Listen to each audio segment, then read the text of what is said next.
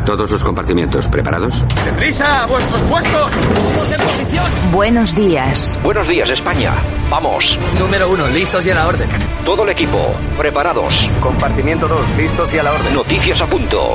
Válvulas cerradas, niveles correctos. Hombres en posición. Que entren tertulianos. Compartimiento 4, listos y a la orden. Vamos a por ello. Número 6, listos y a la orden. Santiago Fontenla, preparado que entramos. Compartimiento 8, listos y a la orden. Comenzamos Buenos Días España, Radio Cadena Española. Compartimiento 10, listos y a la orden. A por ello, vamos.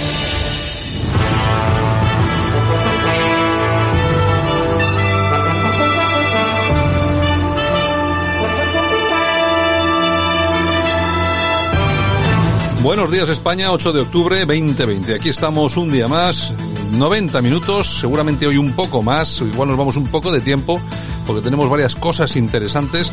Pues eh, 90 minutos, como les decía, en el que vamos a tener mucha información y mucha opinión, muchas noticias.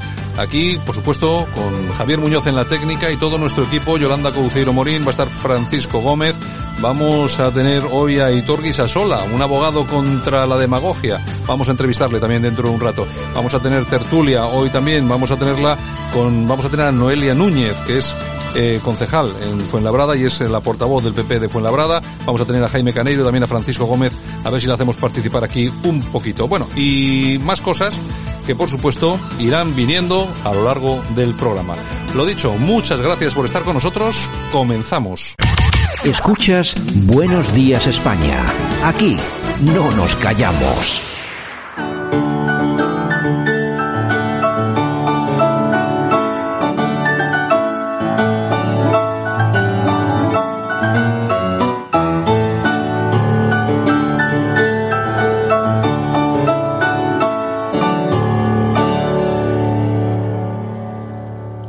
Qué bonito el acto. Buenos días, Francisco Gómez.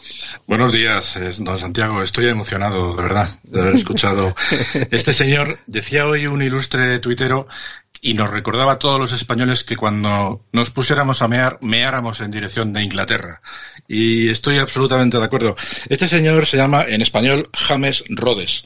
Hay que recordar que es el pianista, el pianista más, eh, más querido por toda la progresía en este país y de hecho se le ha elegido para que antes de que nuestro gran líder llamado Pedro Sánchez soltara su verborrea, el coñazo habitual, pues este señor interpretó el, islo, el himno de la alegría. Bueno, ha destrozado el himno de la alegría de Beethoven, ¿no?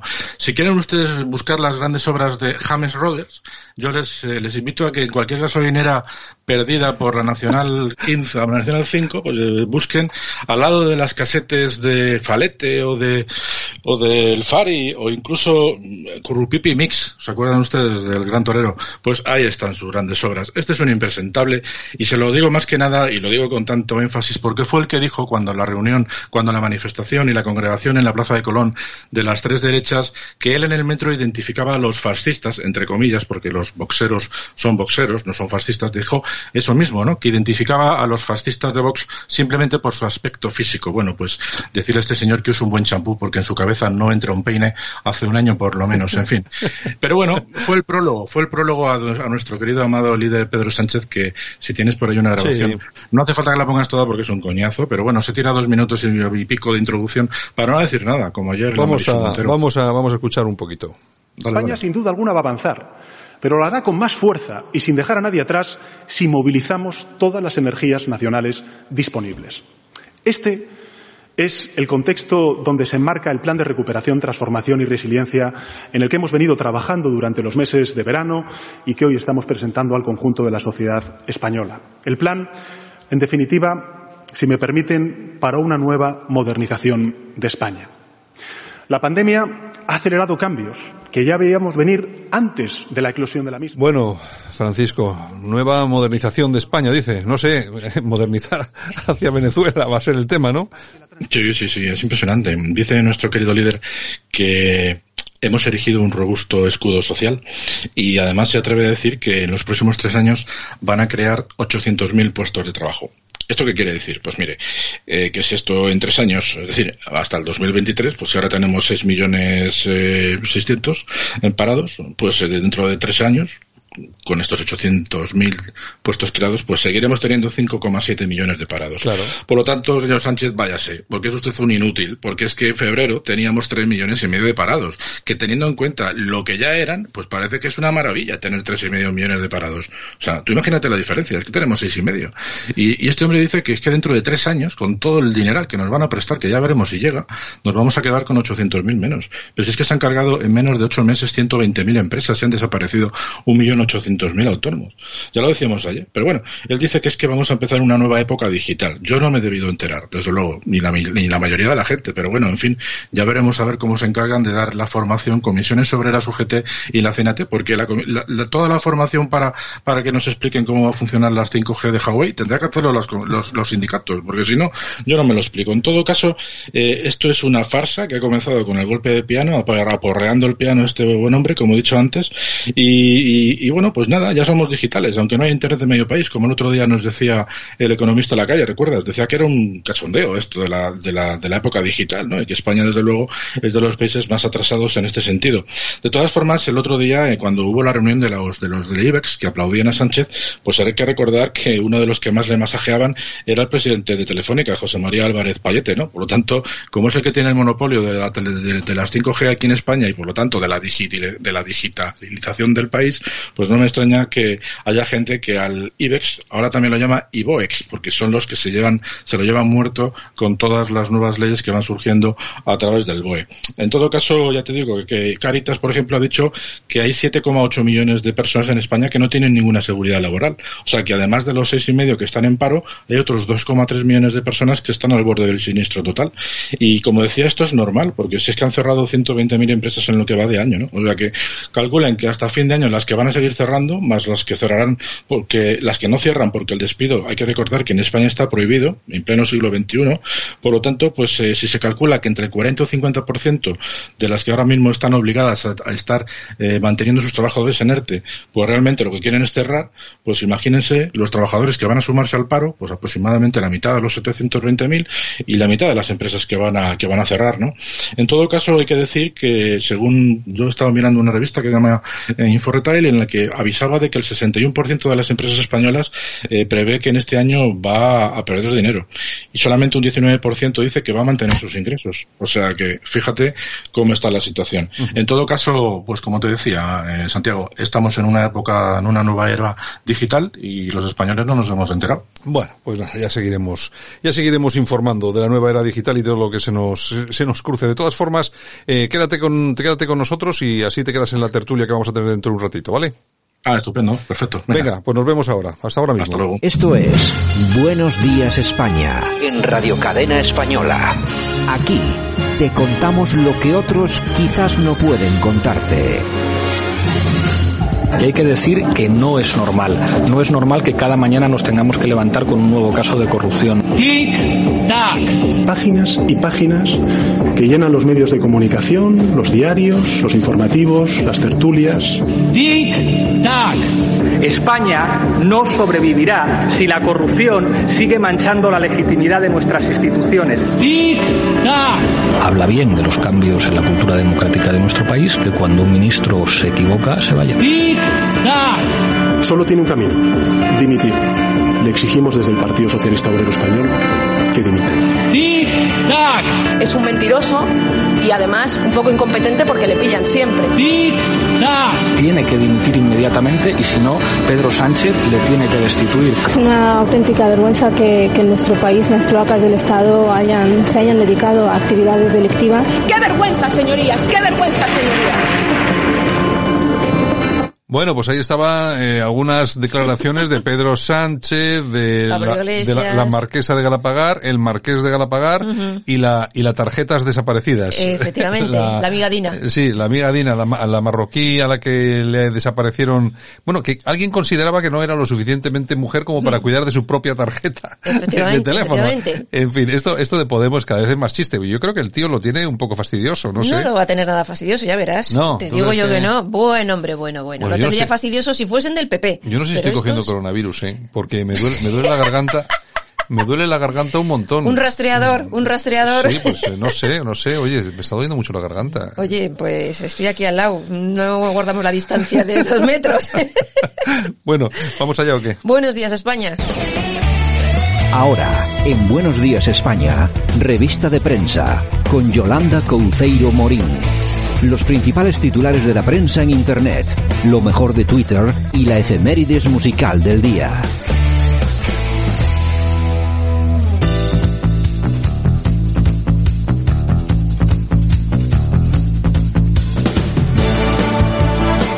Bueno, pues aquí estamos a día 8 de octubre del 20 y por supuesto que vamos a tener por delante 90 minutos, más o menos. Ni más ni menos. De información, de opinión y bueno, empezamos aquí con esta revista de... Pero bueno, miento, no empezamos aquí porque ha estado hace un momento nuestro amigo, nuestro amigo Francisco, pero bueno, empezamos aquí con los titulares de la prensa Tú digital. y continúe, que se dice. Oye, que se me duele la garganta, sí. Ay, coronavirus, coronavirus. Oye, pues estoy un poco acojonado. Acojonator. Aquí, señores, tenemos a Acojonator. Bueno, bueno news.es. Comenzamos. El juez del caso Dina pide al Supremo que investigue a Pablo Iglesias. El magistrado considera que Iglesias usó de forma fraudulenta el proceso para, para intentar lograr pues algún tipo de ventaja electoral. Pero bueno, está ahí la amiga Dolores Delgado, la fiscal. Sí, y le, tal. le, solucionará el tema. Te digo yo que aquí no va a pasar nada. Yo creo que o sea... sí. Además me parece muy importante esa apreciación que has hecho de la de que no había caído yo, la Dolores Delgado, porque claro. yo creo que esta puede ser la que le sirve, la que le salve, ¿eh? Es, pues eso te digo, que como está ahí la amiga Dolores Delgado, pues no va a pasar nada. Ya verás, esto... Bueno, bueno, ya veremos a ver. Ojalá En fin, que, ojalá a- que la justicia A ver si se pone en plan también Ojalá. la oposición y oye, algo hacen, ¿no? Digo Bueno, yo, bueno. digo yo, República.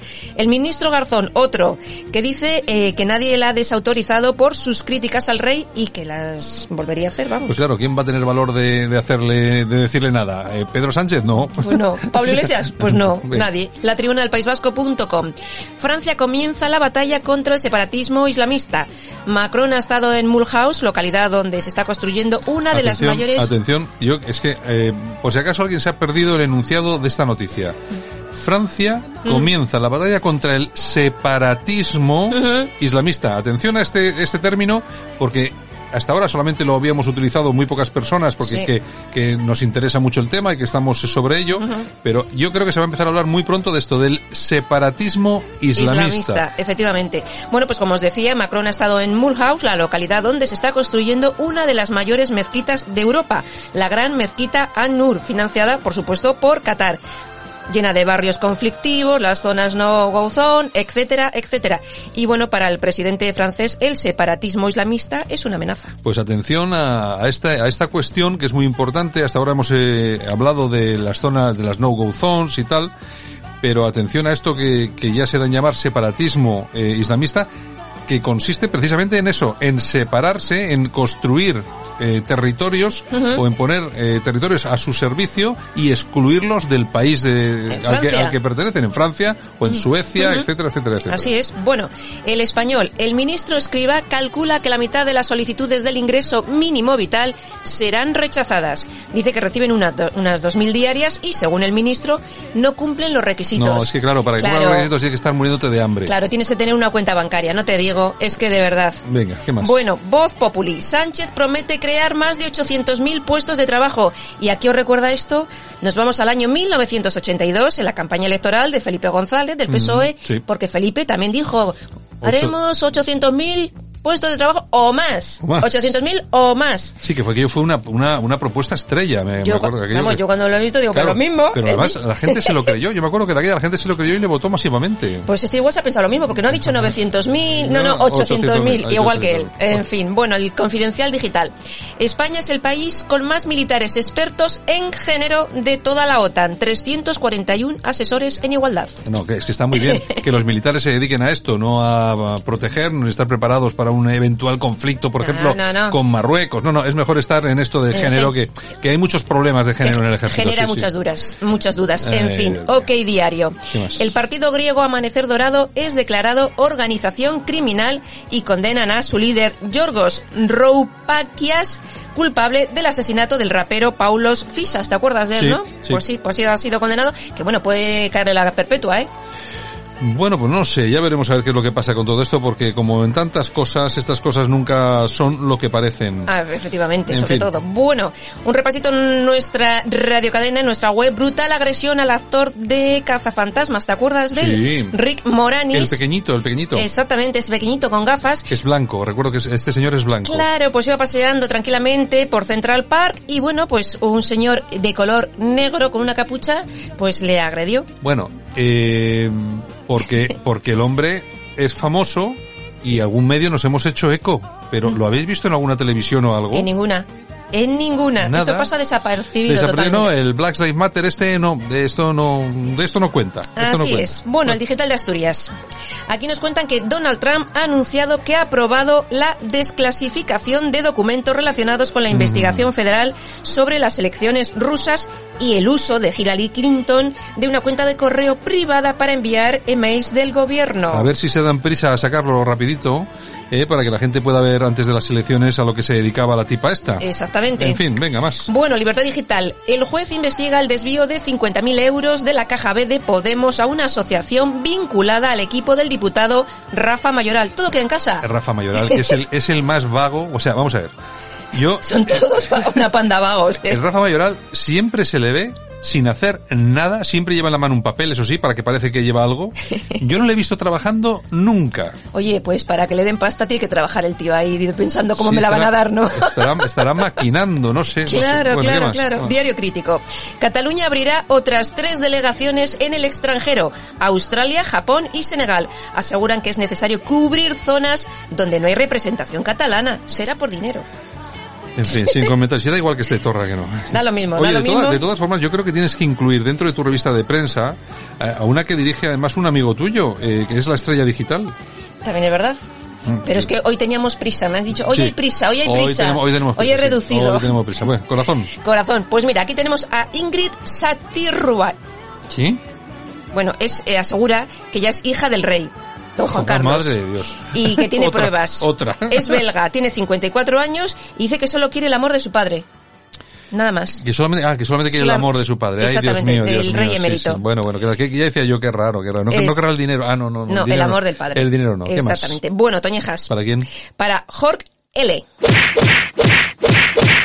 Digo lo de la L porque es el apellido y no sabemos el apellido, ¿eh? O sea, es? un violador alemán que ha sido condenado por violar a su hija desde que era bebé. Y publicar, las imágenes. Sí, sí. Pues no, y, no es, es que, vamos a ver, yo, yo siento decir esto a estas horas, pero en la plaza pública, ¿no? Directamente. Este, este, este, tipo de gente hay, que, hay que colgarlos en la plaza pública. O sea, yo lo siento mucho, pero para esta cosa estoy muy a favor. Pero primero que, sufran un poquito, ¿eh? Bueno, yo no sé. Y, y colgar en, plaza pública. o sea, que eh, condenarle nada. Desde que era un bebé. Sí, sí, sí. sí, Imagínense. Y publica las imágenes. Imagínense, imagínense de lo que estamos hablando. En fin, bueno, aplausos. ¿Para quién? Pues los vamos a dar a Instagram, mira tú. ¿Qué? Sí, porque es su cumpleaños, cumple 10 años, no por más. Uh. Yo por quedar bien y tal y tal. Instagram. Como diría Jesús Gil. Instagram, que era Instagram cuando era Instagram, ahora ya es parte de Facebook, sí. que es un nido de censura. Total. Luego, luego vamos a tener aquí con nosotros a, a Hitor Guisasola, que es el, un abogado contra la demagogia, que es, eh, tiene su canal de YouTube y además tiene muchos seguidores. Y vamos a hablar de esto porque a él también le han censurado en Facebook y en YouTube alguna vez. Así que luego. A mí también, ¿eh? Varias veces. Luego hablaremos con, con él de esto. Bueno, Yolanda, nada. Pues, pues nada, pues un besito y hasta mañana. Venga, chao. Esto es Buenos Días España. En Radio Cadena Española. Aquí te contamos lo que otros quizás no pueden contarte. Y nosotros que nos quedamos en, en, Bilbao, por lo menos cerca de Bilbao, porque tenemos en la otra, al otro lado de la línea telefónica a Aitor Guisasola. Aitor, buenos días. Hola, muy buenos días. ¿Qué tal? Bueno, yo no sé, yo no sé si te conocen más por el nombre de Héctor Guisasola o si no el, el abogado contra la demagogia.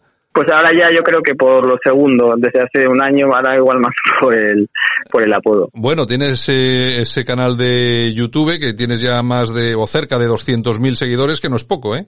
Sí, sí, 196.000 ahora mismo. Sí, yo creo que llegaremos a 200.000 en un par de semanas. Al ritmo este, sí. Bueno, un abogado contra la demagogia que se ha convertido en un referente y que también eres presidente del Movimiento de Regeneración Política de España. ¿Esto es un partido político o es una asociación? No, es una asociación de interés social y político, pero no es un partido político. Es una asociación pues que dice pues ahora, no sé, cerca de un año, así, aunque al principio está un poco parada, pero bueno, ahí estamos un poco moviéndonos, pero no, no es un partido político. en este momento, por lo menos, no. Ajá. ¿Qué pretendéis con el tema, con el movimiento de regeneración? Pues hombre, a ver, eh, el, digamos que el, el objeto del movimiento, en teoría, es acabar con el sistema de partidos políticos que existe en España, ¿no? Que en España tal y como está eh, ahora mismo, pues en la en la ley de régimen electoral y en la ley de partidos políticos, la ley de partidos políticos. Entonces, un poco es eso, a ver, es un, un objetivo obviamente muy ambicioso, pero bueno, eso es eh, en función de lo que se ha creado la asociación. En todo caso, tú ahí en el, en el canal de YouTube, eh, no sé, yo he visto unos cuantos vídeos que lógicamente cuando uno ve tus seguidores, eh, hombre, inmediatamente se da cuenta de por qué es, ¿no? Porque vas, vas un poco contra todo lo establecido. Bueno, a ver, el, tanto el movimiento como el canal, no mm, entiendo que no tiene adscripción ideológica, no somos de izquierda, ni yo soy de izquierda, ni de derechas, ni me gusta más un partido que otro. Lo mismo le puedo dar a Vox que a Podemos. Ahora le está tocando a Podemos porque está en el gobierno y porque, bueno, es el que está ahora en el candelero judicialmente y tal, ¿no? Pero lo mismo le puedo dar a Vox, lo que pasa es que la Vox está bastante callado, parado y tampoco tiene causas judiciales. Entonces yo no ataco al que, o digamos que hago vídeos sobre el que está en ese momento pues con, con cuestiones que creo que pueden ser interesantes para, para la gente que ve el canal, pero vamos, que me da exactamente igual que sea de izquierda o de derecha, ¿no? igual, o independentista o lo que sea, me da igual. Oye, Aitor, eh, tú que eres un, eres un abogado, eh, además conocido aquí, en, eh, sobre todo en Bilbao y bueno, creo que también tienes ahí despacho en Guecho, eh, bueno, ¿cómo, cómo un, un, abogado pues se mete en estos fregados? Porque al final, claro, eh, tienes que estar uno muy harto para meterse en esto, ¿no? Bueno, sí, hombre, obviamente, el, bueno, a ver, el tiempo pasa y yo ya, pues bueno, tenía ya 50 años y te das cuenta que te queda, bueno, que te queda poco tiempo, no sé, por decirlo de alguna manera, ¿no? Entonces lo que no haga, lo que no haga ya, ya no lo hago, porque no. Entonces, bueno, pues ese, después de 25 años de abogado, de haber llevado miles de juicios y de estar un poco aburrido de hacer siempre lo mismo, pues pensaba que qué podía hacer nuevo, que podía aportar algo a través de los conocimientos que tenía o de la energía que aún me quedaba. Y bueno, pues eh, se me ocurrió que podía hacer algo a través de, de YouTube y a partir de eso pues se me ocurrió el movimiento. Pero vamos, un poco en base de que si no lo hago ahora ya no lo puedo hacer nada y que yo sí creo que, que pueda aportar algo, por ejemplo, por lo menos a nivel de ideas creo que sí. Hombre, yo, yo creo que sí, porque además eh, yo creo que el éxito de tu canal de YouTube se, se basa precisamente en eso, en que eh, das una oferta que de algo que no se ve en otro sitio, porque efectivamente te conviertes en referencia de muchas personas pues que se encuentran eh, sin voz y, se encuentran un poco hartas del sistema, ¿no? Pues hombre, yo, a ver, realmente tenemos en consideración que, que el partido mayoritario en España, por decirlo de alguna manera, es la abstención, o el abstencionista, pues sí, por ejemplo, ahora han sido hace poco las elecciones del País Vasco, ¿no? y, y realmente, pues bueno, el PNV que ha ganado, que ha sacado muchos escaños, todo lo que quiera, sí, pero la abstención ha sido prácticamente un 50%. Al final el, PNV no tenía ni un 20%, o sea, a ver, lo mayoritario es la gente que, que le asquea ya al sistema. Otra cosa es que, bueno, tal y como está ahora mismo construido, pues te venden que ha sacado muchísima mayoría, que más que nunca, que casi tal, que muchísimo, pero la realidad es que la, vamos, casi un 50% de la gente no ha participado y simplemente porque estás quedada, ¿no? Bueno, eh, algo de influencia tienes que tener a través de tu canal porque incluso te ha denunciado Podemos, ¿no? Bueno, no exactamente. Me, he personado a través del movimiento en la causa que hay contra Podemos por financiación ilegal y por delito electoral. Y bueno, como, como tengo el canal y, y estoy filtrando, bueno, filtrando, estoy informando por el canal de las novedades que hay en el procedimiento, y al estar dentro, pues hombre, obviamente también pues te quiero informar. Y bueno, pues no, presentó un escrito diciendo que me pusieran una multa de, pues, de 10.000 euros al juez por, por, informar del procedimiento, pero bueno, no es secreto de sumario. A ver, en teoría sí que me podrían haber multado, porque en realidad la de criminal sí que contempla que hasta que no se inicie el juicio oral, los abogados con un procedimiento pueden eh, ser multados por informar del mismo. Pero bueno, eh, lo que no se puede demostrar es que la información que yo doy, pues bueno, sea realmente algo que no esté ya, porque claro, todo, o sea, está filtrando información todo el mundo, está, hay varias partes personadas, están constantemente filtrando información, es decir, que soy yo, y sobre todo cuando ni siquiera estaba personado, que es cuando han puesto la denuncia, pues bueno, no se sostiene mucho. O sea, que sí que es que yo, yo informo de un procedimiento que está constantemente en los medios, ¿no? Porque, porque todo el mundo está informando y está sacando filtraciones de ese procedimiento. Entonces, que me quieran multar justo a mí, pues bueno. Hombre, hay que tener, hay que tener cuidado porque uno cuando está en el punto de mira, pues eh, se convierte precisamente, empieza, empieza a batir. Eso hay que tenerlo, hay que tenerlo muy, muy en cuenta. Eh, de todas formas, tú bueno, has sido... ¿sabes que te, te, digo la verdad, no tengo miedo porque mira, pedí para la fianza a los suscriptores, porque nos pidió 5.000 euros el juez de fianza para podernos personar, uh fue pedirlo en el canal y lo teníamos en menos de 24 horas, que, o sea, la gente, mm, los suscriptores, se, se pone una multa, tú lo pides y lo pagamos entre todos no tengo miedo porque lo, o sea, lo vamos a pagar entre todos. No, no, lo tengo clarísimo que no va a recaer en mis espaldas. Entonces, tampoco tengo mucho miedo. Somos muchos y, y, bueno, no van a poder a través de amenazas ni de nada. Bueno, pues efectivamente, fíjate tú, en 24 horas reunir los 5.000 euros para, para el tema judicial. Sí, sí. Hombre, eso parece que no, pero siempre da una, una garantía, por lo menos que tienes un apoyo ahí detrás. Sí, sí, muy de largo además lo pasamos. Luego hicimos una encuesta con lo que sobraba que hacíamos y lo vamos a guardar para otras causas entre los socios, pues decir que bueno, que, la, que el apoyo es muy grande y entonces no, no, no tengo miedo porque no, no me siento solo. Bueno, eh, Aitor, has presentado también un recurso contra el tema de la mascarilla obligatoria, ¿no? Sí, en el País Vasco, con, a ver, mucha gente me pide que lo hagan todos los dos, pero no puedo en todos los dos, porque no tengo ni medios ni capacidad, ¿no? Yo lo he presentado justo en el País Vasco porque es donde vivo, entonces justo resolvió la semana pasada el Tribunal Superior de Justicia sobre las medidas cautelares que pedí, consistentes en que pues que no nos impusieran la mascarilla obligatoria en exteriores, para pues, entender que te la puedas tener que poner en el metro o, o en circunstancias similares, pero no tiene ningún sentido en exteriores y mucho menos a los niños en el colegio, en los patios, haciendo ejercicio físico, cuando incluso la Organización Mundial de la Salud desaconseja para los niños, por ejemplo, utilizarla porque es malo para sus pulmones. No lo digo yo, ¿eh? lo dice la Organización Mundial de la Salud. Ajá. Entonces, bueno, pues me lo han denegado en concreto eh, porque dicen que bueno pues que al final se podría causar un perjuicio irreparable dice de Justicia pero bueno lo he vuelto a recurrir lo he subido el vídeo con el recurso se presentó un recurso con 300 folios y con información y con todo y veremos a ver lo que resuelven. Les he pedido que subsidiariamente y aunque sea o solo sea eso que por lo menos eximan a los niños de llevar mascarilla porque no tiene ningún sentido yo, yo, recuerdo haber visto un vídeo tuyo que te hiciste unas tomas, no sé si de oxígeno en sangre o después de usar mascarillas, no sé si recuerdas ese vídeo, en el que, uh -huh. en el que efectivamente demostrabas que usando la mascarilla durante un periodo determinado de tiempo empezaba a disminuir el oxígeno en sangre, ¿no? Bueno, la realidad es que ese vídeo, a ver, yo, yo lo hice la prueba y me bajó mucho la saturación de oxígeno en sangre, me bajó de 99 que suelo tener habitualmente, que suelo hacer deporte y tal, a 91, 92 después de una hora. Es cierto que luego me han dicho, y yo no lo sabía, claro, la mascarilla, eh, no son todas las mascarillas iguales, claro. este es otro de los, de los errores. ¿no? Era una mascarilla de Decathlon que es de poliéster y que ciertamente, claro, deja pasar muy poco oxígeno. Yo no lo sabía cuando lo hice, pero es una mascarilla que, que está en venta, vamos, que te la puedes poner. Entonces, claro, en cada mascarilla que te pones te dice, con esta puedes saturar bien, con esta puedes saturar mal. Tú compras una mascarilla porque no sabes, ¿no? La gente no sabe. Uh -huh. Concretamente con esa, pues eh, ciertamente bajó la saturación de 99 a 91, 92, ya me la quité porque ya no es bueno para la salud tenerla.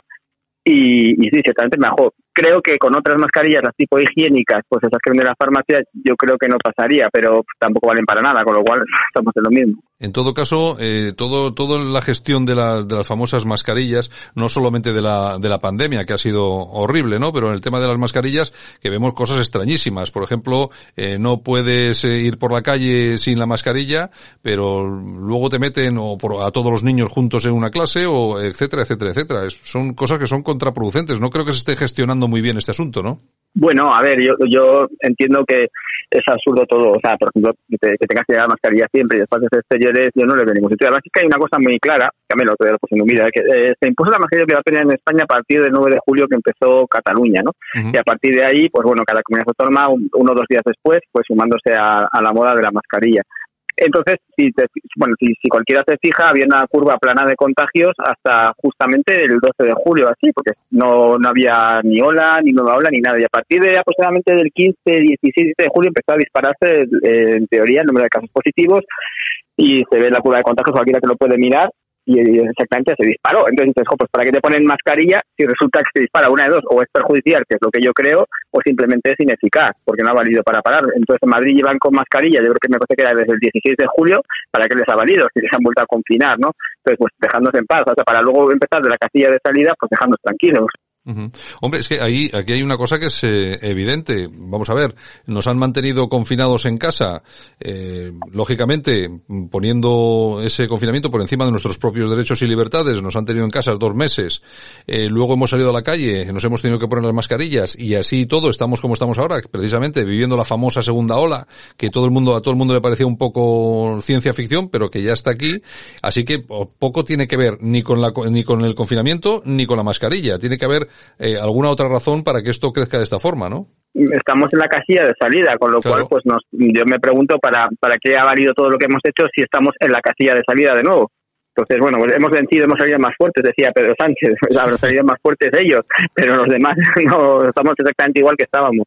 Bueno, más fuerte seguro, sobre todo después de todo lo que hemos conocido y sabido de lo que ha sido la compra de material sanitario, ¿no? Pues esos eh, eh, respiradores que no funcionaban, mascarillas al doble de precio.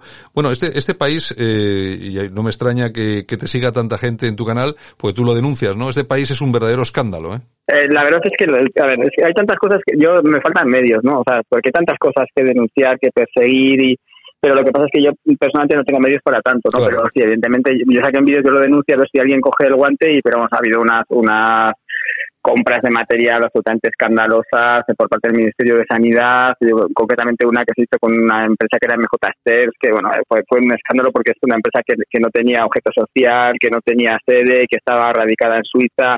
Bueno, ha habido escándalos tremendos. Lo que pasa es, claro, tienes que tener eh, medios para denunciarlo, llevar un procedimiento penal adelante. Y claro, yo con todos no puedo, pero hombre, evidentemente yo creo que hay material si alguien quiere meterse en ello, pero vamos, muchísimo, porque ha habido ahí, yo creo que, vamos, creo no, o sea, con seguridad, ¿no? Ha habido compras absolutamente, eh, como mínimo, mm, digamos que a dedo, eso, eso seguro, porque todo ha sido por procedimiento de urgencia y claro, al ser de urgencia es a dedo y luego a precios mucho más altos de mercado y luego hay empresas que simplemente eran intermediarias que se han quedado con la comisión y la han comprado vete a saber a China o vete a saber dónde, porque eso no, no te lo dicen, ¿no? eh, te has convertido también en objetivo de, bueno, de los, de los nuevos censores, de los de maldito bulo, ¿no? Bueno, sí, la verdad es que este, sí, sí, me sacaron bastante al principio pero bueno, me querellé contra ellos y estoy ahí también, que digo que, es que no me da la vida. Y bueno, ahora ya se han olvidado un poco de mí desde que, desde que les puse la primera querella y tal, están un poco que se han olvidado. Pero vamos, sí, sí, sí, sí que me sacaron un par de veces o tres, además sin razón, o sea, es que es, es o sea, me sacaron por cuestiones que yo denunciaba cuestiones legales, ¿no? Del BUE, o sea, no es, no es que yo me inventé nada, eran cuestiones que podía ser interpretables, bueno, pues interpretar la legalidad de una manera u otra. Y yo he interpretado de una manera y bueno, ellos interpretaban de otra que también podía ser válida la suya, ¿eh? Pero no es un bulo, o sea, veramente es la interpretación legal de, de, una normativa que había salido. Yo la entendía de una manera y ellos de otra. pues para ellos decían, no es que esto es un bulo. Bueno, no es un bulo, es que yo lo interpreto así, o por lo menos es ambiguo y podría aplicarse así, lo cual es un riesgo. En todo, en todo caso, eh, Aitor, estamos viviendo la época de las fake news, lo que pasa que siempre achacan a uno las fake news, pero a mí me parece que la izquierda, sobre todo en este país y a nivel también internacional, lo estamos viendo en Estados Unidos, son eh, grandes expertos en fabricar fake news. Bueno, yo ahí me quedo un poco escandalizado porque le han censurado eh, a Donald Trump un tuit en el cual decía que para determinados mm, sectores de la población es más peligrosa la gripe que el coronavirus. Y es cierto, o sea, es algo que es contrastable, o sea, porque el coronavirus tiene una mortalidad que es a partir de 86 años, donde, donde es realmente letal, ¿no? Es la edad media de, los fallecidos es 86. Evidentemente es mucho más letal, por ejemplo, para un niño de 10 años la gripe, porque de gripe se mueren niños, de coronavirus no se mueren niños. Entonces, ni siquiera se ponen enfermos. Entonces, decir que el coronavirus es eh, menos letal que la gripe en determinadas franjas de edad es una verdad como un templo. Y le han censurado el tweet y yo es que no puedo entender cómo un presidente de Estados Unidos, que encima está diciendo algo que es cierto, le pueden censurar un tuit. O sea, yo me he quedado hoy escandalizado y es que hasta dónde llega la censura que llegan a censurar a un propio presidente de Estados Unidos. Es increíble. Y por decir la verdad, por decir la verdad. Bueno, oye, ¿y qué te ha parecido? Porque fíjate cómo han sido las cosas que nos anunciaban el pasado jueves eh, que Trump había pillado el famoso virus y bueno, y, ya está en, en, su casa, parece que muy recuperado. Eh, ¿Qué te parece? ¿Que existe algún tipo de medicamento al que no tenemos acceso los ciudadanos normales? Porque a mí me ha parecido todo muy rápido, ¿no? No, pero es que la mayoría de la gente, es que, ¿sabes? Es que el, el, el 90% de la gente es asintomática, o sea, el mero hecho de que haya presentado síntomas es ya lo raro, ¿sabes? Es que si te das cuenta, casi todo el mundo es asintomático. Hacen pruebas, yo el otro día aquí en Navarra, cerraron una empresa que había 300 empleados que estaban positivos y los 300 asintomáticos. O sea, lo normal es ser asintomático. El hecho de que haya tenido un poco de fiebre y un poquito mal tres días, pues bueno, es porque es mayor y que está un poco obeso.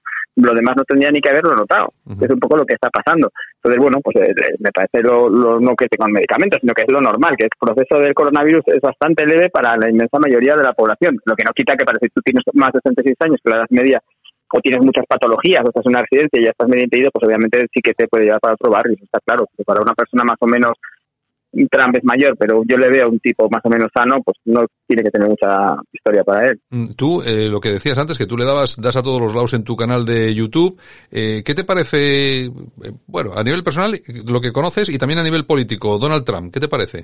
Bueno, yo no comulgo con él en muchas ideas, pero en el caso del coronavirus sí que es verdad que estoy bastante de acuerdo con él. En este asunto personal, en este asunto concreto sí, pues porque veo que es de las pocas o de los pocos líderes mundiales que defiende la libertad de los ciudadanos frente al Estado y, y hoy en día es que hace falta alguien que haga eso, porque es que estamos ahora mismo en España TV, estamos aplastados, y me da exactamente igual que sean izquierdas o derechas, es aquí nos ha aplastado primero Pedro Sánchez, pero luego te aplastan igual en Galicia, en el País Vasco, en Cataluña, los, los derechos nuestros no valen nada.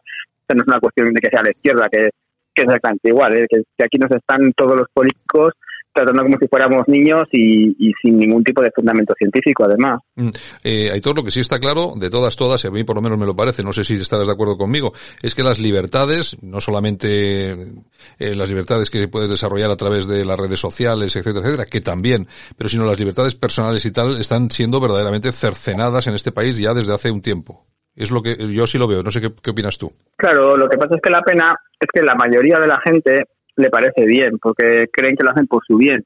Entonces, bueno, pues es muy triste el hecho de que la gente esté conforme con que diga, te tienes que quedar en tu casa y se queda, te tienes que poner mascarilla y se queda, tienes que cerrar tu negocio y lo cierran. Y, y bueno, y lo asumen de buen grado. Y eso, eso es lo que a mí me parece triste, pues bueno, que la sociedad, que han conseguido una sociedad en España absolutamente aborregada, que no se cuestiona, que está manipulada por la televisión, pones la sexta, pones la cuatro, pones la cinco, todas igual, la uno, aterrorizando a la población, yo lo llamo terrorismo informativo porque eso lo aterrorizan a la gente. Entonces, bueno, pues vivimos en, en, un estado ahora mismo de terror y autoritario, represión, multas, sanciones, y bueno, pues a mí me da auténtica lástima. Bueno, en el periodo en el que obligaban a llevar la mascarilla, en el que obligan a llevar la mascarilla, eh, pero sobre todo en la, en la primera época hubo más sanciones, creo que hubo un millón y medio de sanciones, hubo más eh, sanciones económicas a los que no llevaban la mascarilla que contagiados por el virus. Sí, bueno, pero es que cuando estaba la pandemia en, en auge no había que llevar mascarilla. Nos lo han puesto a partir del 9 de julio. Entonces dices, bueno, a ver qué pasa. O sea, hay una pandemia tremenda y no hay que llevar mascarilla. Y cuando está la curva plana y no hay contagiados, nos las mandas poner, que no tiene sentido nada. Y sí, lo que dices tú es cierto. Había un millón y pico de sanciones habido y estoy recurriendo muchísimas, porque obviamente son nulas todas pero claro, hay que recurrirlas y claro, a la gente pues le cuesta el hecho de recurso, pero sí, ya un millón y pico se han impuesto y todas nulas, por cierto. Oye, hablábamos de las libertades. Oye, en redes sociales también se nota mucho la falta de libertad, cada vez más, ¿no? Estamos viendo lo que están haciendo las grandes redes sociales americanas, en el caso pues de Twitter, de Facebook, hay una censura, Instagram, hay una censura horrible, sobre todo para esos a los que llaman negacionistas, que eh, a mí poner al mismo nivel eh, a, un señor que puede poner en, en, cuestión el uso de la mascarilla con los negacionistas, por ejemplo, del holocausto, es que me parece un horror, pero bueno, así lo están haciendo, Aitor. Ya, yo, a ver, yo, eh, Facebook es tremendo, es tremendo, Twitter un poco menos, Instagram un poco menos, o sea, lo peor es Facebook, de en Facebook es, es una cosa exagerada, y YouTube es lo que pienso. A ver, yo en YouTube tengo que tener también mucho cuidado con lo que digo, por ejemplo, porque obviamente depende de lo que digas. Eh, ya sé, pues me dieron un strike, tuve que recurrir, bueno, al final me quejé bastante, tuve que mandar una carta y al final me quitaron el strike porque me iban a suspender la cuenta una semana. Y bueno, pues al final YouTube dentro de lo que hay redes sociales es lo que es un poquito un poquito menos censor, siempre y cuando tengas mucho cuidado con lo que dices. Pero vamos, por ejemplo, Facebook, es que mis vídeos, la mayoría, cuando los comparte la gente siempre dice que me pone, esto, este vídeo es un posible bulo, ¿estás seguro que lo quieres compartir? Y así todo el rato, y digo, bueno, bueno, que es exagerado. Pero es lo que hay, sí, sí, ya digo, Facebook, por ejemplo, es una auténtica barbaridad. Es la, es la, es la, la, nueva censura. Yo no sé cómo, cómo estas, eh, estas empresas de fact-checking, aquí tenemos el neutral, el maldito bulo y tal, que son los que deciden, quienes deciden lo que es un bulo o no. Porque a mí, vamos a ver, a mí me parece bien que alguien pueda mentir, pero bueno, si alguien miente, se le denuncia, se va donde el juez, se ha dicho una mentira y tal, pero que alguien decida por nosotros lo que es un bulo o no es un bulo, eh, no sé, me parece una falta de libertad absoluta.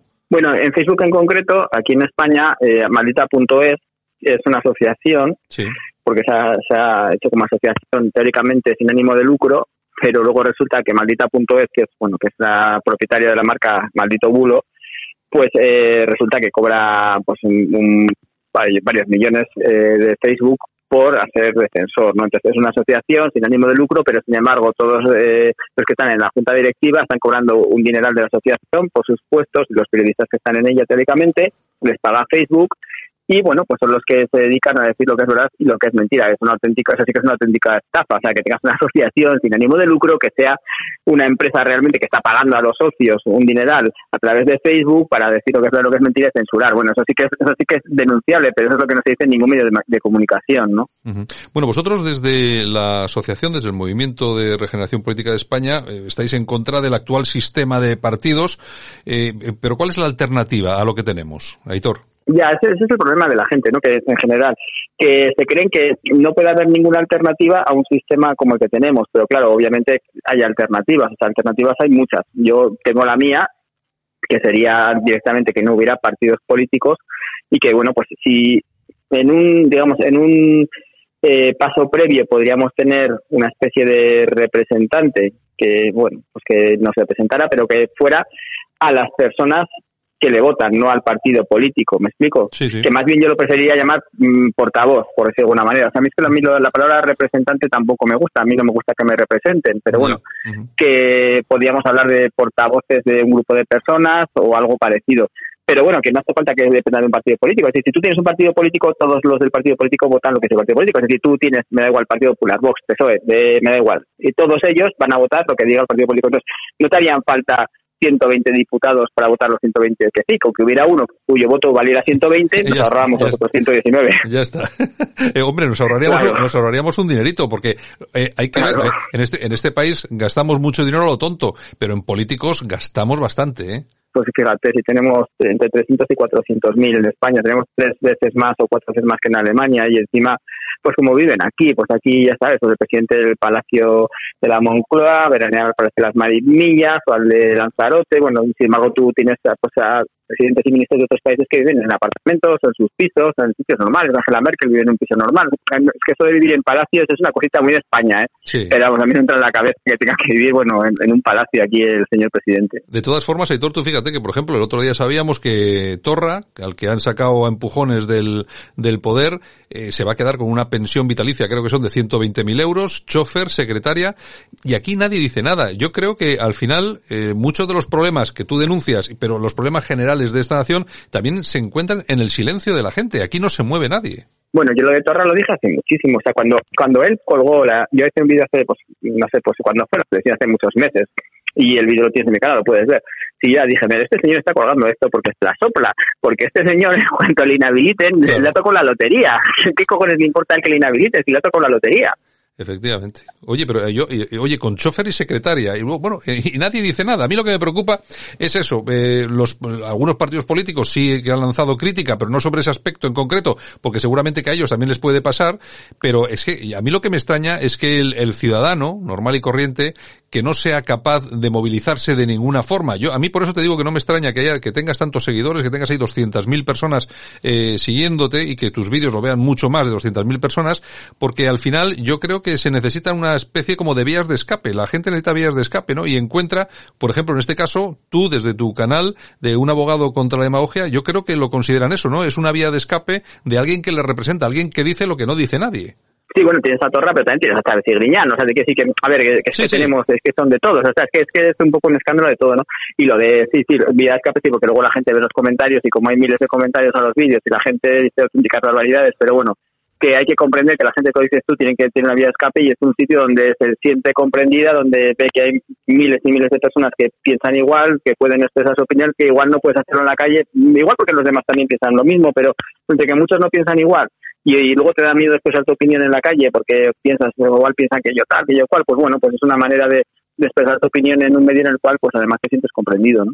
Bueno, pues nada, eh, Aitor Guisasola, muchas gracias por haber estado aquí en Buenos Días, en Buenos Días España, en Radio Cadena Española, y nada, un placer hablar contigo, te sigo a través de tu canal de YouTube, te, te sigo, y continúo siguiéndote, me refiero, y nada, espero, espero que te vaya muy bien, y a ver si un día, además como vivimos los dos, pues cerquita uno de otro, a ver si un día quedamos y tomamos un, un vinito, una cosita de esa, si nos conocemos personalmente. Cuando quiera. Pues un abrazo, un abrazo muy fuerte, Aitor. Otro para ti. Esto es Buenos Días España en Radio Cadena Española.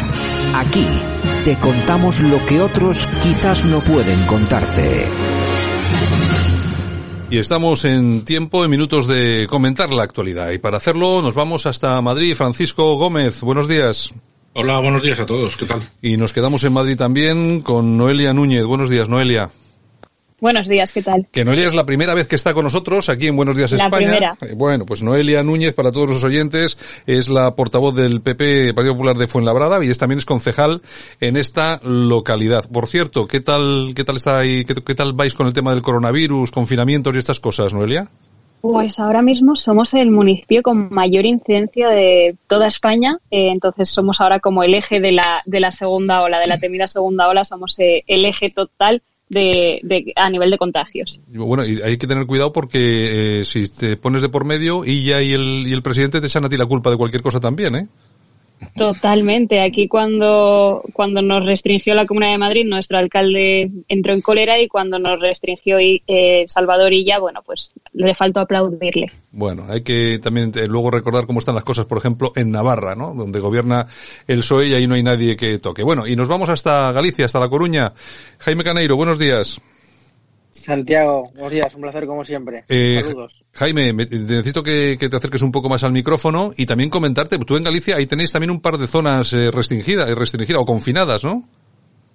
En Galicia concretamente la única que está eh, confinada, si se puede llamar confinada, que no es la palabra correcta, sino que hay una cierta restricción, en este caso es Orense, la, lo que es la, la, la provincia de Orense y Orense ciudad pero fuera de Galicia no hay ningún tipo de confinamiento y tampoco lo hay en Orense, que digamos. Bueno, oye, eh, pues ya que está, ya que hablo contigo, empezamos por ti, si te parece, Jaime, porque me gustaría tratar el tema, bueno, que yo creo que va a ser la noticia que va a traer cola durante bastante tiempo. Eso sí, eh, me imagino que dimisiones ninguna, pero bueno, la noticia portadas de periódicos seguro que trae bastantes esta petición del juez que ha pedido al Supremo que investigue Iglesias por fingir en el caso Dina con fines electorales. Lo que hemos tenido que escuchar a Pablo Iglesias de las cloacas del Estado, el Partido Popular involucrado en todo esto para al final descubrirse, todo parece indicar, que ha sido un invento e incluso eh, a peor. Parece ser que esto lo ha hecho con no solamente con fines electorales, sino también abusando de cierta autoridad. Sí. Bueno, yo creo que he dicho siempre en esta cadena, eh, y lo, lo repito las veces que haga falta, que yo no concibo un país democrático y un Estado de Derecho sin la presunción de inocencia. Para mí cualquier tipo de persona es inocente hasta que un juez o una jueza le condene, ¿no? Porque es importante que, que, en democracia, pues quien tenga que condenar a una persona sean los jueces y ni los políticos, ni los medios de comunicación, ni las personas, ¿no? Y por tanto, yo sí que tengo un criterio y sí que predigo con el ejemplo, sé que por cierto carece Podemos y Pablo Iglesias y para mí de momento, pues Pablo Iglesias es una persona eh, inocente eh, y ya veremos en qué, en qué queda todo, ¿no? Hay que decir una cosa. Actualmente, eh, Pablo Iglesias, jurídicamente hablando, estaría imputado si no tuviera la condición de aforado Ajá. como diputado y además como vicepresidente. Hoy, el juzgado de instrucción que le está abriendo diligencia y le está investigando, no le puede imputar porque es aforado, sino hoy estaría imputado. Lo que pasa es que tiene que esperar, eh, o sea, tiene que elevarlo al Supremo y el Supremo tiene que aceptar la investigación y ahí sí que sería imputado por el Supremo. Y bueno, pues el argumentario de Podemos es el que nos esperábamos todo el mundo y es el, el de la meroteca, ¿no? Es decir, cuando la justicia investiga al Partido Popular, automáticamente todos son condenados, todos son corruptos, no se establece la presunción de inocencia y cuando se investiga a la izquierda, en este caso Podemos, pues los, los medios de comunicación están comprados, hay un complot por parte de los jueces que poco más son prevaricadores contra eh, Pablo Iglesias y que las cloacas del Estado pues están interviniendo para intentar cargarse a Podemos. Mire, eh, aquí habrá que esperar a que, a que avance el, proce el, procedimiento, pero desde luego que penalmente hablando, desde el punto de, vista de la denuncia falsa, porque yo creo que las otras dos condicionantes de que se le acusa no creo que tengan mucho recorrido, pero sí que en cuanto a la denuncia falsa, yo considero que puede prosperar y Pablo Iglesias tendrá que dar explicaciones. Y por cierto, eh, si pedimos eh, comisiones de investigación al Partido Popular por 50.000 euros de personas que forman parte de la directiva del PP de hace nueve años, me imagino que no estarán en contra, como principal partido transparente y democrático, de que se establezca una comisión de investigaciones para que ni más ni menos que el vicepresidente del Gobierno de España dé explicaciones del caso Dina.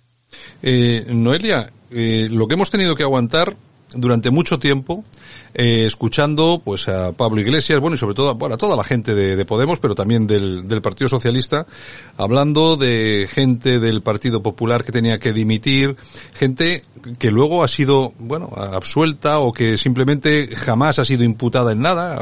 Eh, tenemos el caso de Rita Barberá, por ejemplo, que fue un, uno, yo creo que para mí el más el más grave de, de todos. Pero bueno y eh, yo, ¿tú crees que este hombre va, a tomar ejemplo de lo que él mismo decía no hace demasiado tiempo y dimitirá o hará algo? A mí también me venía, por desgracia, el nombre de, Rita Barberá a la cabeza, ¿no? Yo creo que es una mujer que ha tenido que sufrir durante muchos, muchos años, eh, pues el señalamiento por parte de determinados sectores de la política para resultar, pues luego, eh, como todos sabemos, que no había nada, absolutamente nada contra ella.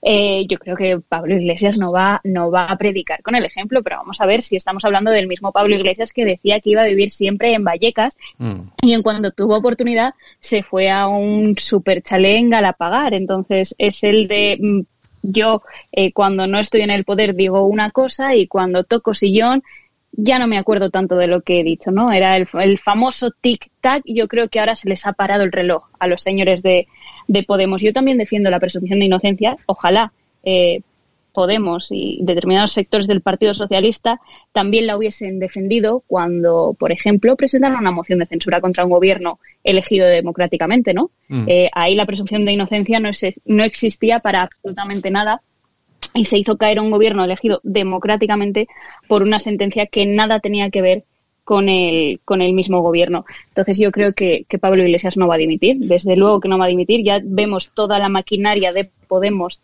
eh, para señalar al juez. Vemos toda la maquinaria de Podemos para decir que esto es fruto de las cloacas del Estado. Pronto tendremos alguna noticia en ese diario independiente llamado La Última Hora que lo dirige la señora Dina Tusselham. Eh, pronto tendremos alguna noticia vinculando al juez con el Partido Popular o con Villarejo o vete tú a saber muy bien qué se inventan. Efectivamente. Eh, pronto, raro es que todavía no haya salido el artículo. Deben de estar terminando de maquetarlo.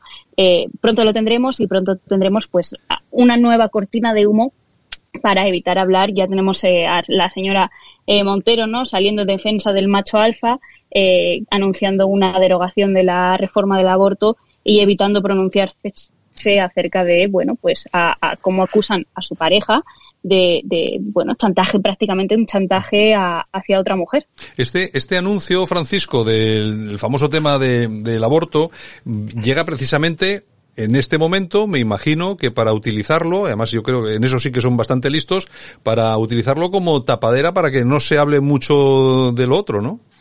Sí, porque ante un escándalo, pues otro mayor. Y además, en el caso de Podemos, si el escándalo, si el escándalo atenta directamente contra un tema tan sagrado como es la defensa de la vida y algo tan atroz como que una niña de 16 años pueda tomar una decisión tan importante sin el consentimiento de sus padres, pues eso es lo que estás promoviendo, es algo más, más duro todavía. Y es, por supuesto, además de saltarse los principios básicos de lo que es la estabilidad familiar, que es el hecho de una noticia de ese calado, pues con una niña tome la decisión eh, por sí misma, pues es el hecho en sí mismo de ir contra, contra la propia familia, contra los criterios establecidos, contra el sentido común. En definitiva, pues eh, consiste en escandalizar una vez más a la opinión pública y, claro, pues de esta manera, pues tapar los, tapar los, las vergüenzas de su marido. Un, un vicepresidente que ayer por la tarde, en, en, en, el acto en el que estaban todos los banderilleros de, de Sánchez, pues eh, anunciándonos que ya somos una España digital, cosa que es bastante cuestionable eh, pues eh, él mismo aprovechó un acto que no tenía nada que ver para eh, encender el ventilador, como todos sabemos, pues diciendo que los poderes ocultos y la derecha y tal igual, en fin, es un señor cuestionable en todos los sentidos. Yo, que no tengo por qué ser políticamente correcto, pues diré que en este caso no creo en la, en la inocencia ni en la presunción de inocencia. Es un señor que atraviesa una situación lamentable, pero que viene y que tiene un pasado en Venezuela bastante oscuro, que ha sido responsable y es responsable de las residencias de ancianos, donde ha habido casi 20.000 fallecidos. Por lo tanto, yo no tengo ningún problema en que ojalá el Supremo le quite la aforamiento y de esta manera pueda ser juzgado. Aunque imagino que quedará por ahí todavía algún amigo de Lola Delgado y posiblemente pues de estos que estuvieron por ahí de parranda con algunas menores pasándoselo supuestamente bien, según dijo Villarejo en conversaciones con la fiscal general hoy en día, pues ya veremos si alguno de estos no tiene que devolver algún favor y salvarle el cuello al, vicepresidente del gobierno, Santiago. Bueno, está, está muy bien traído ese asunto, Francisco, porque efectivamente hay que recordar, eh, Jaime, que fue eh, la señora Delgado en una grabación de Villarejo la que afirmaba que compañeros suyos de la Audiencia Nacional eh, habían sido o se les había visto en situaciones comprometidas con menores, creo no sé si había sido en Puerto Rico, en la República Dominicana, no sé exactamente dónde. Mm, eh, ¿cómo, ¿Cómo lo ves, eh, Jaime? ¿Crees que puede haber alguno que deba algún favor? No me cabe la menor duda. Vamos a ver, en, este país la, justicia, por desgracia, está politizada. ¿eh? Pero ahí tengo que decir una cosa, eh, y ha estado politizada eh, por todos los partidos políticos. Y eso es algo que yo siempre he sido muy crítico en el Partido Popular, aunque sea del Partido Popular. Creo que la justicia ha estado siempre politizada y creo que negarlo es faltar a la verdad. Y por supuesto, no me cabe la menor duda que habrá algún tipo de favor a nivel judicial y yo creo, eh, jurídicamente hablando, que si esto no prospera, no es porque no exista, eh, digamos, contenido penal para investigar a Pablo Iglesias.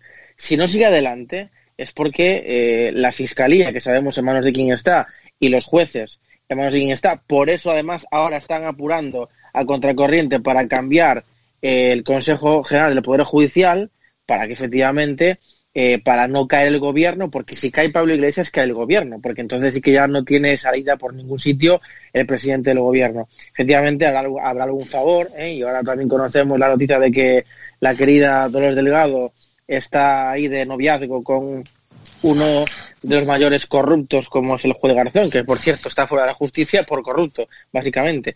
Yo creo que sí, que algún favor eh, habrá. Y voy terminando y me parece muy interesante lo que decía Francis cuando mm, saca el, el tema de, Venezuela, precisamente donde no hay justicia democrática es en Venezuela, donde precisamente allí la gente no se puede defender y no existen procedimientos eh, justos y, y, legales donde la gente pueda defenderse, que es precisamente lo que vienen a hacer aquí, porque esta gente vino untada en el dólar precisamente para instaurar eh, un régimen antidemocrático y están haciendo lo que eh, previamente sus financiadores eh, les han pedido que hagan, lógicamente.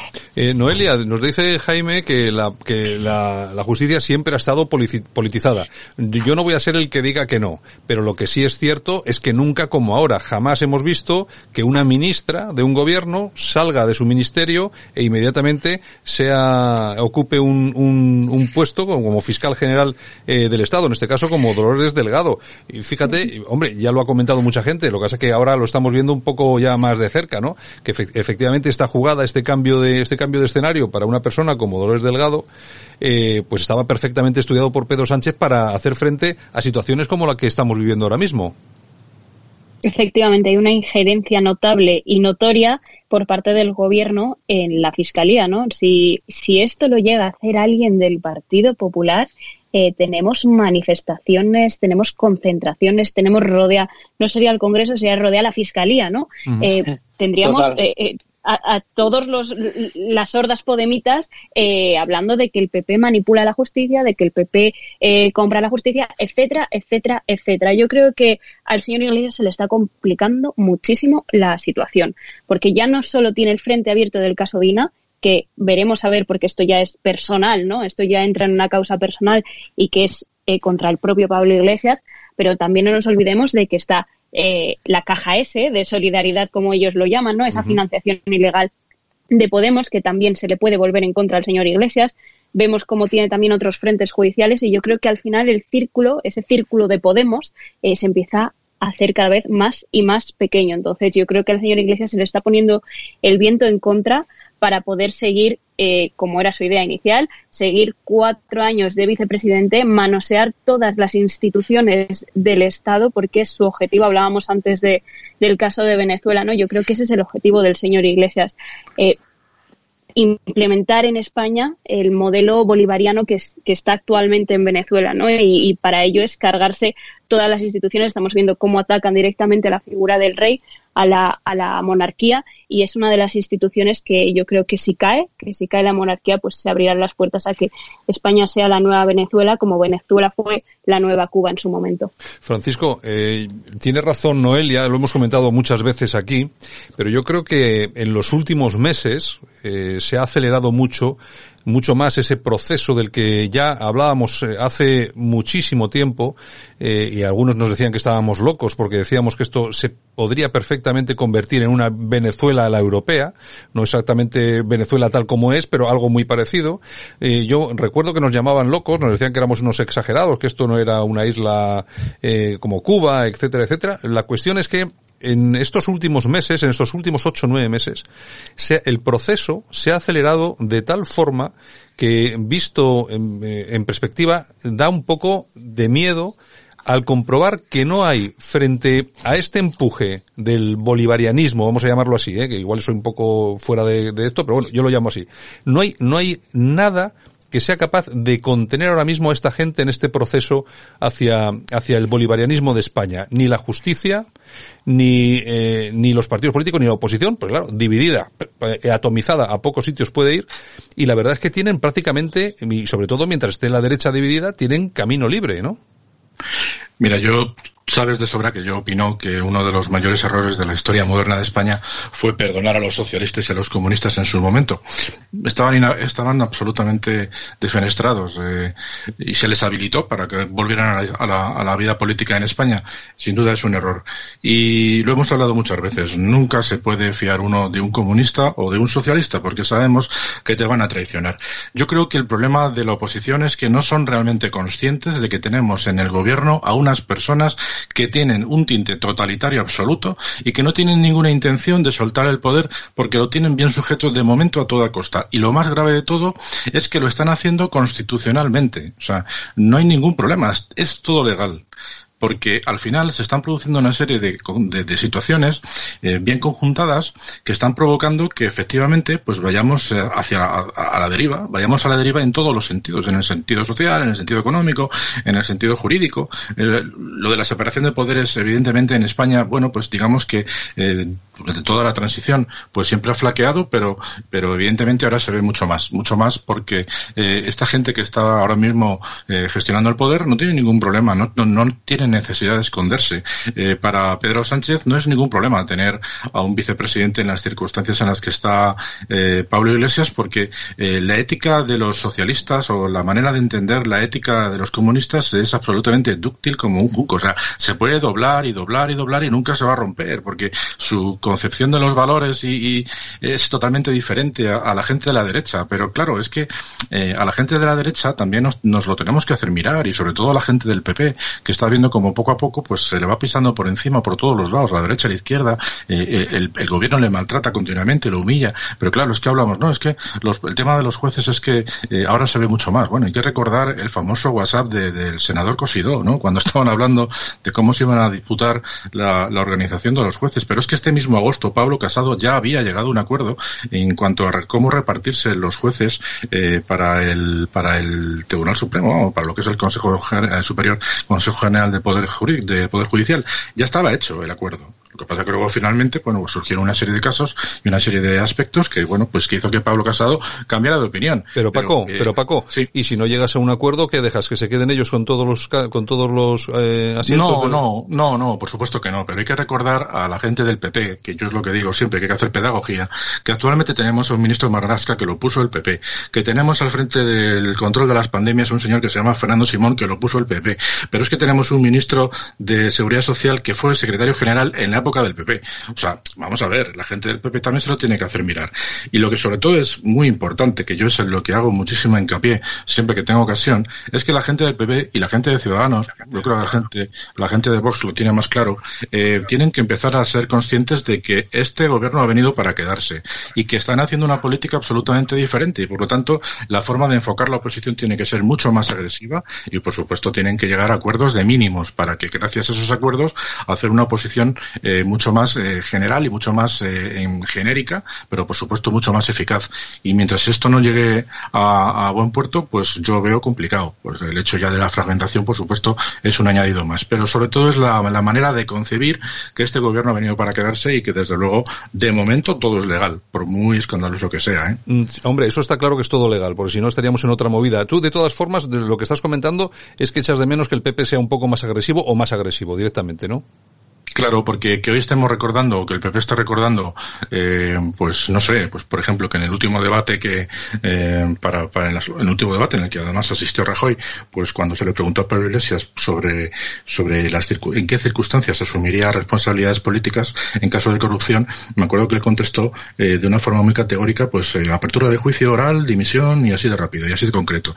Y allí a Almeida, por ejemplo, pues también se ido los estatutos y hoy hemos, el PP Almeida ha encontrado el punto G porque en el punto G precisamente de sus estatutos debe decir algo así como que tiene que dimitir de facto en el caso de que, de que esté metido o inmerso en una investigación judicial. Bien, vale, pero hay que ser más contundente. Yo eh, es lo que echo de menos. Antes Noelia decía, si esto fuera al revés, pues claro, si esto fuera al revés, en todos los medios de comunicación estarían avasallando al PP, en las calles estarían, pues evidentemente, todas las hordas de, de, de en, apoyo de, de, los socialistas y los comunistas manifestándose. Bueno, es normal. La derecha tiene menos capacidad para mover a la gente y sacar a la calle. Pero desde luego, yo digo que. Sí, entre otras cosas, entre otras cosas porque la derecha eh, eh, se dedica más a lo suyo, ¿no? A su familia, a trabajar, cosas de estas, cosas normales, ¿no? Claro, claro, es que efectivamente. Es que por eso decía antes que cuando uno tiene unos valores diferentes, pues evidentemente tiene otra forma de, de, afrontar este tipo de situaciones. Y, para, lo que para nosotros puede ser muy escandaloso, como es este caso,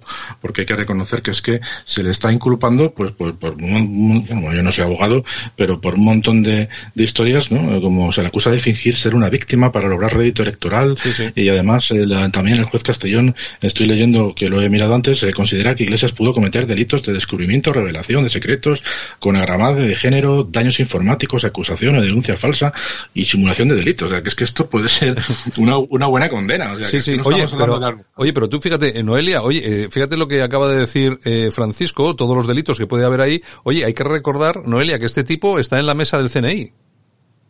Sí, efectivamente, efectivamente. Eh, no, a mí me hacía gracia lo de lo de con agravante de género, ¿no?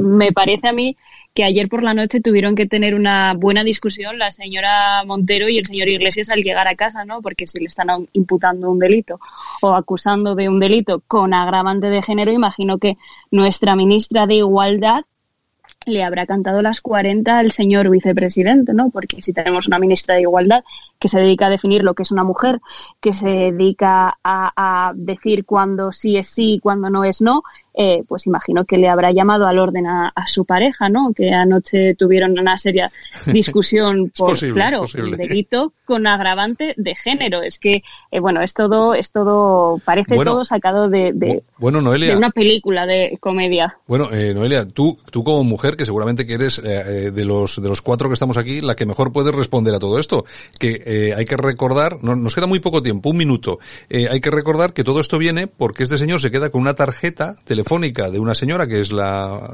esta, ahora directora del diario ahora este, la señora Dina. y la última hora. Cuando, esa de última hora, cuando le devuelve la tarjeta está destrozada y él lo que dice es que, claro, que no querían, no quería que sufriera la presión de tener que, que tener todo eso en sus manos, ¿no? Es decir, que al final, estos que tanto critican el machismo, eh, son los más machistas entre todos. Hombre, por supuesto, no nos olvidemos que el señor Iglesias es el de la azotaría hasta sangrar a, a, Marilo Montero, ¿no? Mm. Es el, es, bueno, es, es comedia constante, ¿no? Eh, ellos dicen que querían proteger a Dina. Bueno, él dice que quería proteger a Dina porque había unas fotos, al parecer, un poco subidas de tono y que si se filtraban a la prensa, mentira. A mí me encantaría saber, a mí me encantaría saber qué tenía esa tarjeta, de verdad. Porque para, para llegar a este punto, para inventarse, una, para simular tal caso para que el señor Iglesias esté a punto, esté a punto de ser imputado por una tarjeta SIM que no contendría esa, esa tarjeta. Jaime, para acabar, último minuto. Eh, ¿Te pregunto algo o vas a decir lo que tú quieras? No, pregúntame. Ah, no, no, que te digo que hablando de la famosa tarjeta, yo imagino que una persona que pone en riesgo su cargo, su carrera política por la famosa tarjeta, la tarjeta solamente puede tener dos cosas. Una, eh, documentación en la que se le pilla robando o fotos en las que se le pilla haciendo otras cosas.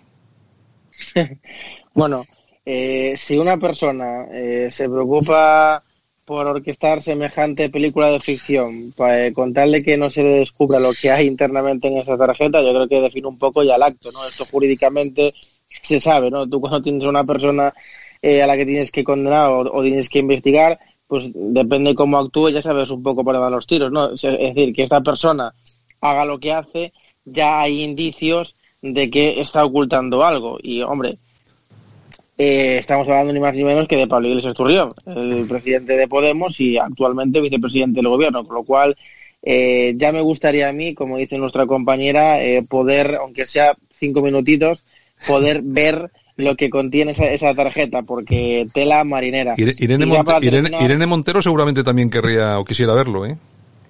Sí, bueno, es que vamos a ver, yo ya con esto termino, coincido plenamente con nuestra compañera, Mira, Pablo Iglesias es el más machista, yo me atrevería a decir, que de la, de la política española actualmente. Es decir, es una persona que se presentó a las primeras elecciones con su cara en la, y la pegatina en la papeleta. Fue una persona que se presentó a unas elecciones con un cartel, con el puño en alto y la gente detrás, como volviendo ahí el macho alfa. Fue una persona que todas las que tuvo sus noviazgos acabaron colocadas. Fue una persona que dijo que azotaría hasta que sangrase a una, a una mujer. Fue una persona que en el Congreso de los Diputados eh, insultó y criminalizó a una diputada del, del Partido Popular. Sí, esta persona es un machista, por lo tanto, que no venga a dar lecciones aquí de igualdad ni nada por el estilo. Bueno, señores, pues muchas gracias. Se acabó el tiempo. Eh, Noelia Núñez, muchas gracias por haber estado hoy con nosotros. Espero que no sea la última. Espero que nos sigas visitando por lo menos una vez a la semana que aparezcas por aquí, que yo creo que tu aportación es muy interesante. Muchísimas gracias a vosotros y yo encantadísima de colaborar. Pues venga, muchas gracias. Eh, don Francisco Gómez, eh, muchas gracias. Un abrazo. Nada, hombre. Hasta la próxima. Un saludo. Jaime, un abrazo también a ti. Hasta luego.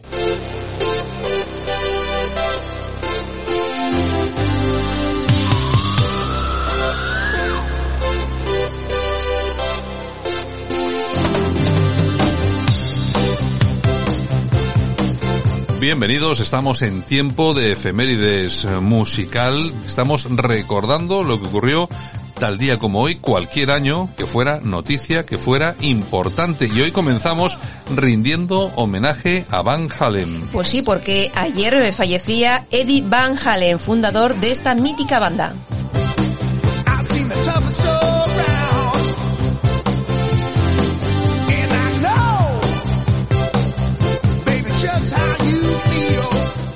Tenía 65 años y falleció en el hospital de Santa Mónica a consecuencia de un cáncer.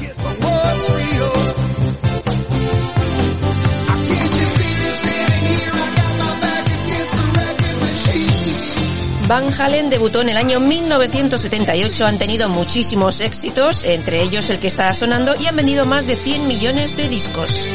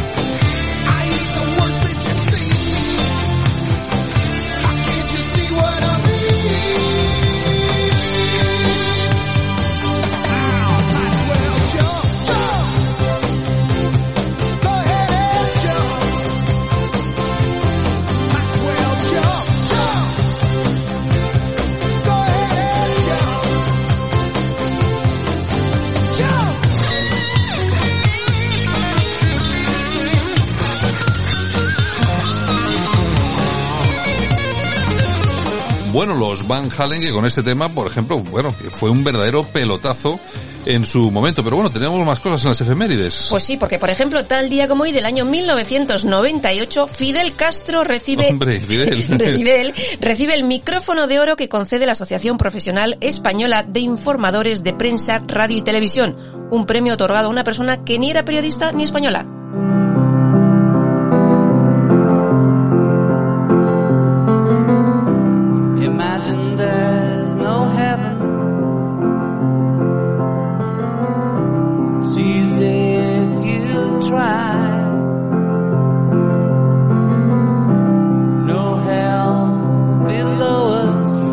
Nos trasladamos al año 1971 que se publicaba este tema de John Lennon, Imagine.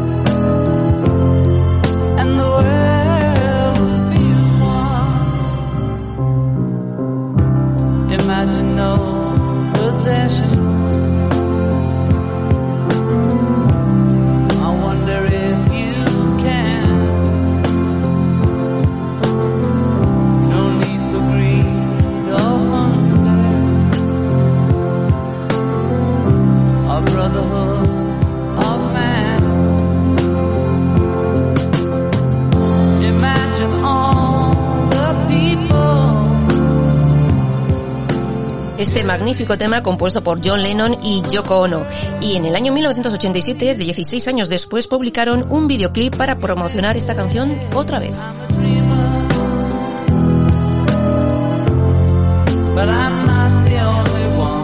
Fue número uno durante semanas en Europa, Estados Unidos, Australia y Suecia. Vendió más de 6 millones de copias y se han distribuido 4 millones de copias digitales.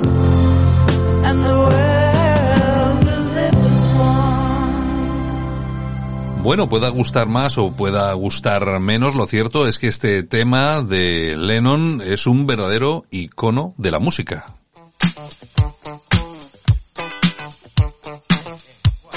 Y también los que son unos verdaderos iconos de la música son los Cool and the Can.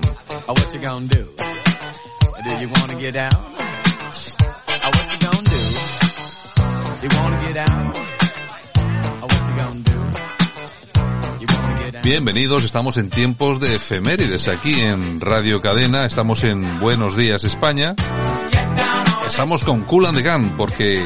Porque tal día como hoy nace Robert Bell, fundador del grupo e de Nueva Jersey en el año 1964.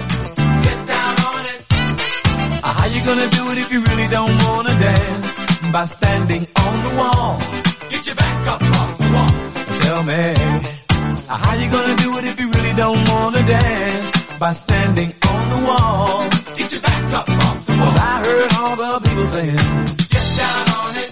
Come on and get down on it. If you really want it, get down on it. You gotta feel it. Get down on it. Get down on it. Get down on it. Come on and get down on it. Baby, baby. Get down on it. Get on it. Get down on it. I say people. What you gonna do? You gotta get on the groove. To tell me, baby. Bueno, su hermano Ronald escribió algunos de sus mejores éxitos en el año 1979 con el álbum Ladies Night, donde eh, se incluye este tema, Celebration, pues llegaron a ser número uno en todo el mundo. Y esto es Celebration.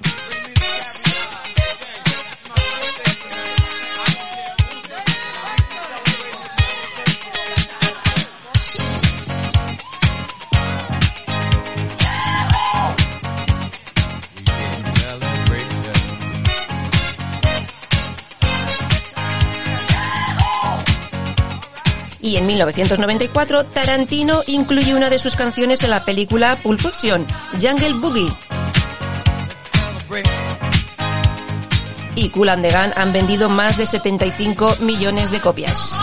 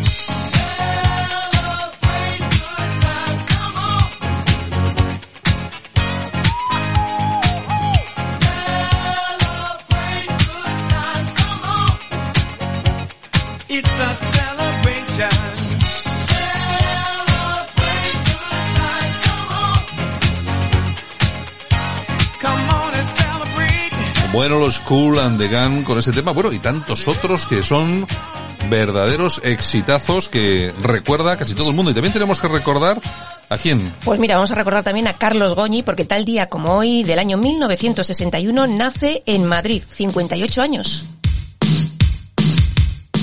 Y fundador de grupos como Garaje o Comité Cisne. Esto es Comité Cisne, Ana Frank.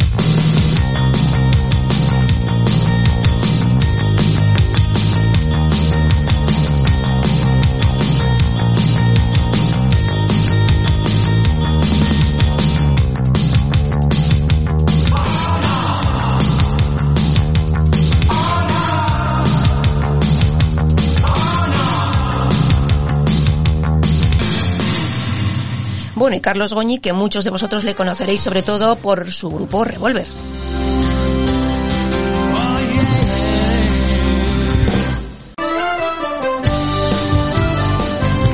Carlos Goñi, que comenzó su carrera en los 80 con grandes éxitos. En el 94 llega El Dorado y Calle Mayor, que le consolidaron como un gran compositor. He pasado mil años viendo cómo mi madre Entre sus grandes temas, Una lluvia violenta y salvaje, que narra el asesinato de Miguel Ángel Blanco a manos de ETA. cada noche después de estar ya acostado la sentía abrir la puerta de mi cuarto que al verme crecer por comer a diario por comer a diario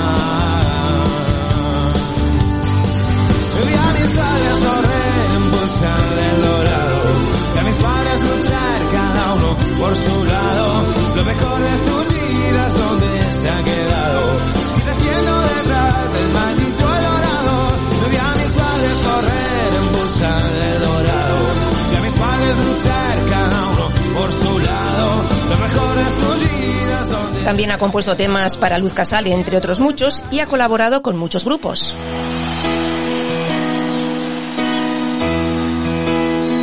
Esto es A Todo Pulmón de Carlos Goñi. El pasado año inició una gira para celebrar sus 30 años en la música. este. Y el próximo 16 de octubre tiene previsto un concierto en Valencia que se va a ofrecer en la explanada de Marina Sur. Es de ida o de vuelta, si el furgón es la primera, si volver es una forma de llegar. Qué difícil se me hace cargar todo este equipaje. Se hace dura la subida, el caminar esta realidad tirana que se ríe carcajadas porque espera que me canse de buscar. Y cada gota, cada idea, cada paso en mi carrera y la estrofa de mi última canción.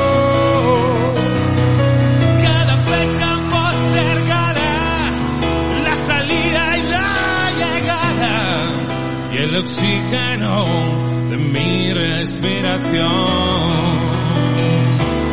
Todo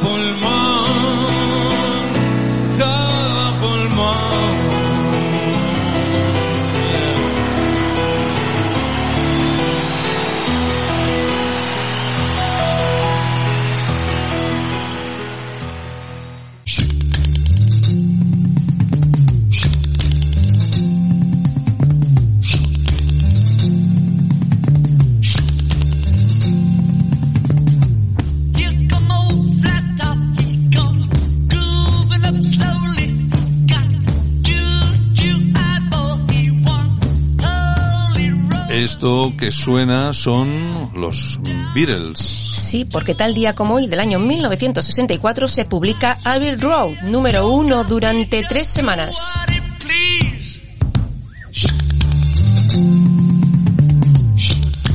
Y también hay que recordar que tal día como hoy nace en el año 1970 Matt Damon, 50 años cumple. Con la película El indomable Bill Hunting en el 97 ganó un Oscar por mejor guion que escribió junto a su amigo Ben Affleck.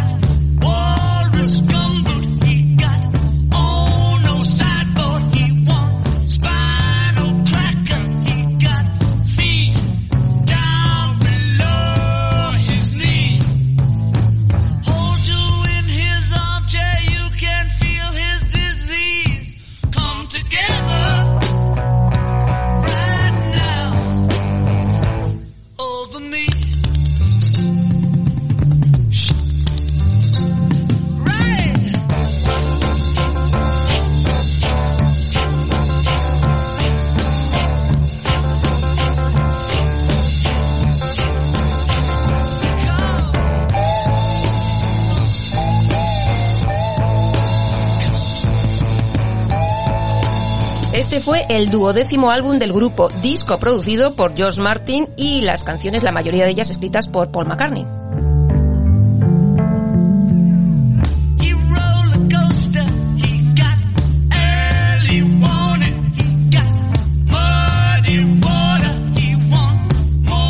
y la portada se convirtió en una de las más famosas de la historia. ¿Os acordáis? Los Beatles eh, paseando por aquel paso, de, cebra. Exactamente, exactamente, sí.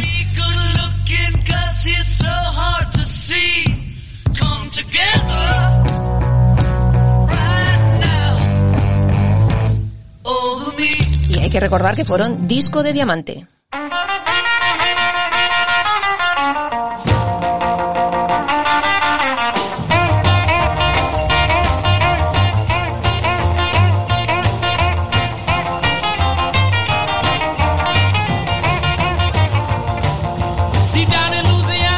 Y este que suena es Chuck Berry. Bueno, bueno, bueno, bueno, bueno, bueno. Tal día como hoy, año 1987, recibe la estrella de la fama en el Paseo de Hollywood.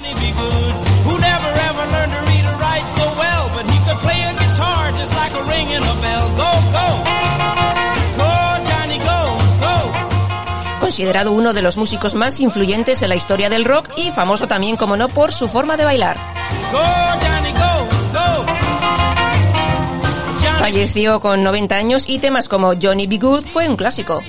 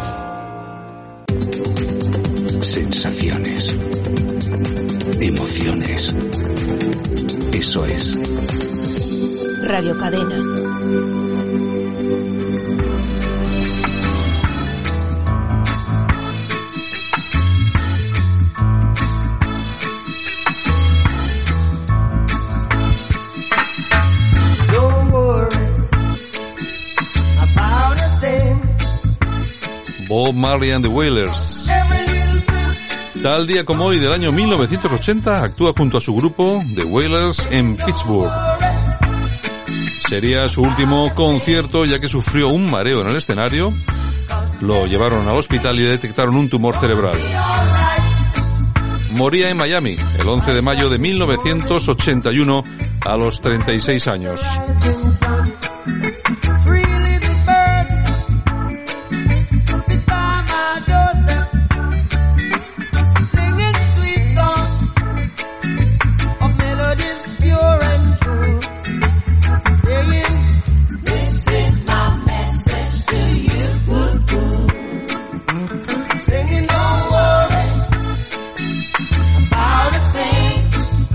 Este jamaicano está considerado el rey de la música reggae.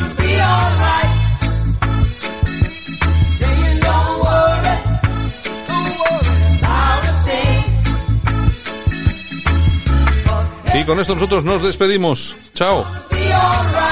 Regresamos con más efemérides musicales mañana.